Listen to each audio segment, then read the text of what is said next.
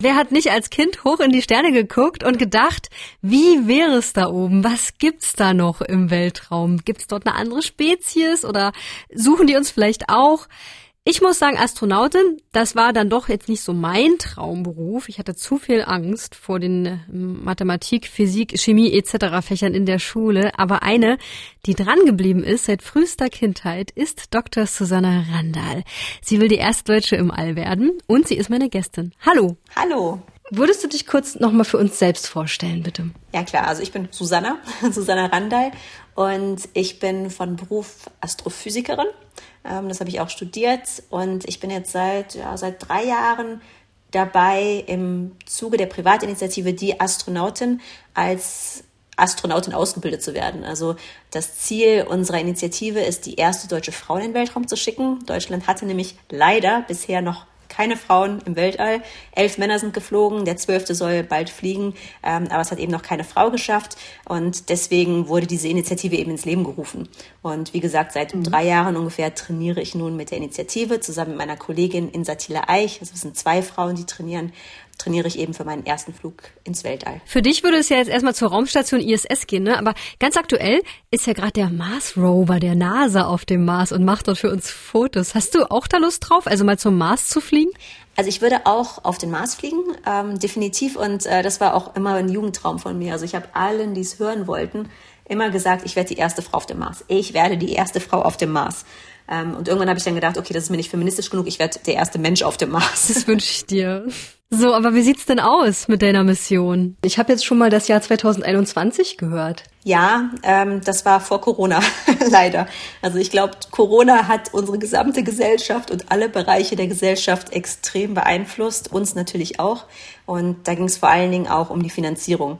Denn wir sind eben, wie schon erwähnt, eine private Initiative. Das heißt, wir müssen auch das notwendige Kleingeld, und das sind ungefähr 50 Millionen Euro, also nicht so kleines Geld, äh, müssen wir eben selber äh, stemmen oder selber finden. Und wir waren eben vor Corona in sehr vielen sehr, sehr guten Gesprächen mit Firmen, aber vor allen Dingen auch mit der Bundesregierung. Und ähm, diese Gespräche sind natürlich jetzt durch Corona ein bisschen zum Erliegen gekommen. Und ähm, deswegen wird sich auch unsere Mission um, ich denke, mindestens ein Jahr, so lange dauert Corona jetzt schon, verschieben. Hm. Wir reden gleich noch weiter, und zwar darüber, was ihr mitbringen müsst, um Astronautin zu werden. Das ist nämlich vielleicht was anderes, als ihr jetzt denkt. Was wirklich krass ist, es gab wirklich sehr wenige Frauen bisher im Weltraum. Valentina Tereshkova, die war 1963, die erste, dann lange wirklich keine. Sally Ride natürlich, sie ist noch etwas bekannter. Anna Fischer, die war sogar schwanger im All. Aber trotz allem, sie sind weit in der Unterzahl, die Astronautinnen. Nur warum eigentlich? Das habe ich Susanna gefragt. Liegt es vielleicht wirklich an unserem Geschlecht? Sind wir schlechter geeignet? Nein, ich glaube es tatsächlich nicht. Ähm, und tatsächlich gibt es einige Unterschiede bei, bei Frauen und Männern. Zum Beispiel ähm, büßen Männer an Sehkraft ein oder 30 Prozent der Männer ungefähr büßen an Sehkraft ein in der Schwerelosigkeit. Frauen nicht. Also es gibt durchaus kleine Unterschiede, aber man kann jetzt definitiv nicht pauschal sagen, dass Frauen äh, schlechtere Astronauten sind. Ähm, also ich würde sagen im Gegenteil. Also gerade jetzt auf der internationalen Raumstation sind auch andere Kompetenzen gefragt. Ähm, inzwischen sind die Astronauten eigentlich niemals alleine. Auf der Raumstation sind immer mehrere Menschen, meistens so um die sechs. Und da ist es sehr, sehr wichtig, dass man eben teamfähig ist, dass man gut kommunizieren kann. Mhm. Und das sind ja Eigenschaften, die eher stereotypischerweise den Frauen zugeordnet werden. Also deswegen sage ich nein, Männer sind definitiv nicht die besseren Astronauten. Aha. Empathie ist also gefragt im Weltraum, dass ihr Teamplayerin seid. Das ist wirklich krass. Die NASA hat es inzwischen allerdings geschafft, dass bei den neuen Rekruten, also bei den neuen Trainees, jetzt 50 Prozent Frauen dabei sind. Die NASA würde bestimmt keine ungeeigneten KandidatInnen nehmen. Ähm, also ich glaube, das zeigt dann auch schon, dass Frauen genauso gut geeignet sind.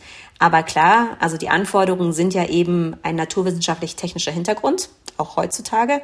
Und da gibt es einfach immer noch weniger Frauen. Also in Deutschland ist es ungefähr so, dass in diesen, in diesen sogenannten MINT-Fächern nur ungefähr 30 Prozent der AbsolventInnen eben weiblich sind. Und zum anderen ist es auch so, das erlebe ich immer wieder, das ist zwar ein Stereotyp, aber ich bekomme das in der Gesellschaft, wenn ich auch mit der Öffentlichkeit viel rede, immer wieder wiedergespiegelt, dass Frauen einfach zögerlicher sind, sich vielleicht zu bewerben bei etwas, wo ja, wenn man das rational betrachtet, die Chancen sehr, sehr gering sind. Also Frauen tendieren dann leider immer noch eher dazu zu sagen, ah, hm, ich weiß nicht, ich habe eh keine Chance oder ah, ich erfülle die Qualifikation nicht zu 100 Prozent, dann bewerbe ich mich erst gar nicht und hm, vielleicht habe ich sowieso ein bisschen Angst davon und ach nee, dann lasse ich das lieber mal.